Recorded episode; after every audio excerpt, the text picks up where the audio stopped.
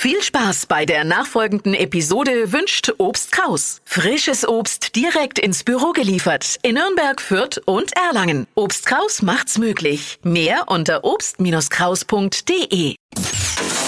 Hypes, Hits und Hashtags. Flo Kerschner Show Trend Update.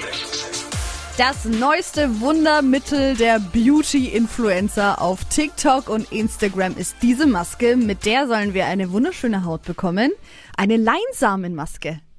Kann man sich selber machen. Leinsamen gehört ja zu unserem heimischen Superfood. Viele Omega-3-Fettsäuren drin, sind drin, Proteine, Ballaststoffe und so weiter. Fürs Essen ja schon mal ganz nice. Und jetzt wird das eben auch ins Gesicht geschmiert. Kann man sich super gut selber zu Hause machen. Dafür müsst ihr einfach nur die Leinsamen kochen. Und dann dieses gekochte Wasser, was da rausgekommen ist und die Leinsamen in so eine kleine Socke zum Beispiel geben, kann man machen mit einer alten Strumpfhose, die bitte aber auch gewaschen ist.